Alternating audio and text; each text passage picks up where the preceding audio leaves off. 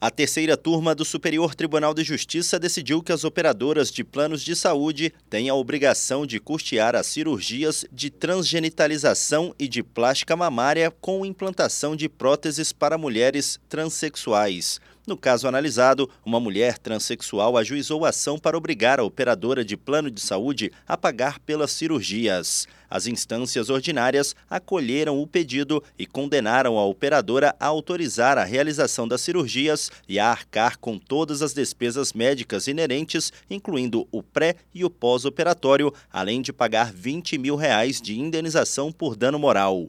No STJ, a operadora alegou que o tratamento não seria de cobertura obrigatória, uma vez que o procedimento de mudança de sexo é experimental, sendo inclusive disponibilizado pelo SUS com esse caráter.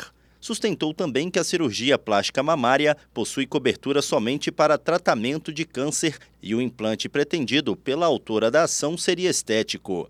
O colegiado da terceira turma negou o provimento ao recurso. A relatora, ministra Nancy Andrighi, ponderou que os procedimentos de redesignação sexual requeridos pela autora não podem ser classificados como experimentais, como alegou a operadora.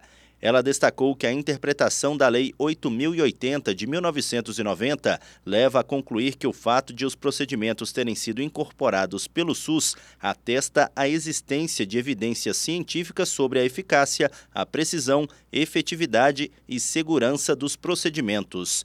A ministra também explicou que a cirurgia plástica para incluir prótese mamária em tais casos não é um procedimento estético. Do Superior Tribunal de Justiça, Tiago Gomide.